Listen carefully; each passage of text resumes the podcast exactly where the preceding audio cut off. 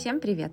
Это подкаст «Послушай маму» и меня зовут Таня Михей. В этом подкасте я собираюсь говорить о современном родительстве, о том, как теория привязанности выглядит и работает на практике, о том, как растут дети и как рядом с ними неизбежно растем и мы. Когда мы только начинали строить свой собственный дом, через какое-то время стало понятно, что вот эта вся история со стройкой – это вообще-то не быстро. Возможно, пройдут годы, прежде чем мы переедем в дом. На тот момент м- жить в нашей маленькой тесной квартирке в городе было уже совершенно невозможно никому из нас, поэтому мы приняли решение на время стройки нашего собственного дома пока арендовать дом за городом и пожить там. А вот так мы переехали в пригород буквально за два дня, накануне выходных. Мы просто арендовали дом в безумно красивом месте, просто упаковали все самое необходимое в коробки и пакеты, загрузили в две машины и уехали. Выходные, конечно, прошли в эйфории. От этого огромного простора, насколько хватает глаз, от этой звенящей тишины, еды, приготовленной на открытом огне. Ну, от этих вот всех кайфов загородной жизни. Но потом настал понедельник. За ним вторник, среда. А потом дни понеслись этим бесконечным потоком дел.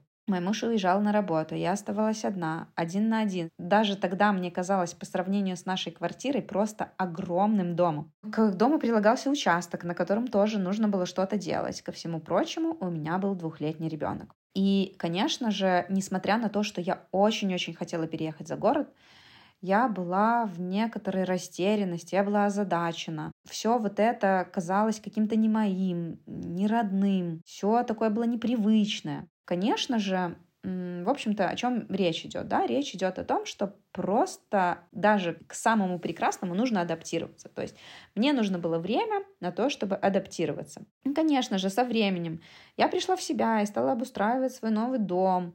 Мы подключили стиральную машину, я разузнала, где ближайший магазин, как быстрее всего добраться на озеро. Кстати, когда мы там жили, в любой непонятной ситуации, я ехала на озеро. Я разобралась с клинингом, ко мне стали приезжать подруги.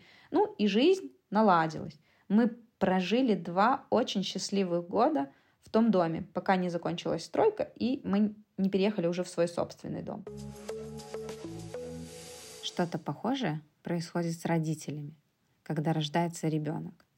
Даже если это был самый любимый и самый желанный ребенок в мире. Все равно когда-то проходит время, спадает пелена эйфории, и приходит время адаптации.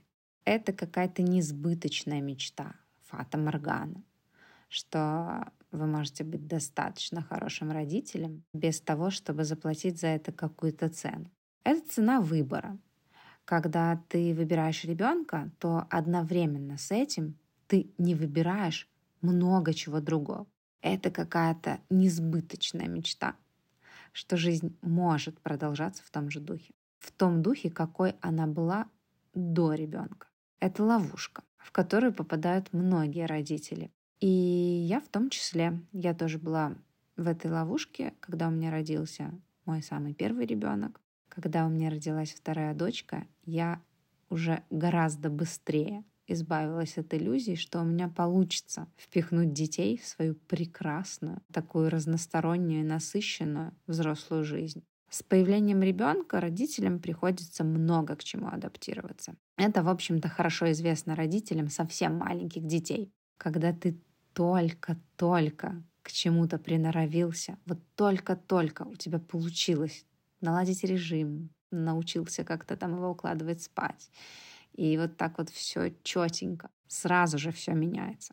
Адаптация — это, можно сказать, второе имя родителя. Особенно, если ребенок очень маленький. Особенно если их несколько. Особенно если между ними совсем небольшая разница в возрасте. Особенно если среди них есть дети с особыми потребностями, высокочувствительные дети. Каждый год природа учит нас, что для того, чтобы пришло что-то новое, нужно попрощаться со старым. Каждый год природа учит нас, что есть определенные сезоны, есть сезоны, когда нужно сеять семена. Есть сезоны, когда нужно собирать плоды. Но есть также сезон, когда все вокруг засыпает снегом, и нужно просто побыть в покое и подождать.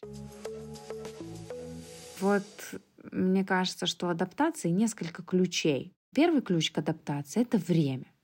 Нам всем нужно время для того, чтобы наладить быт, узнать нашего ребенка в конце концов, его потребности, его особенности, его какие-то фишечки. Только его. Вот что-то, что только его. Ну и второй ключ — это прощание. Да, мы, человеческие существа, невероятно адаптивны.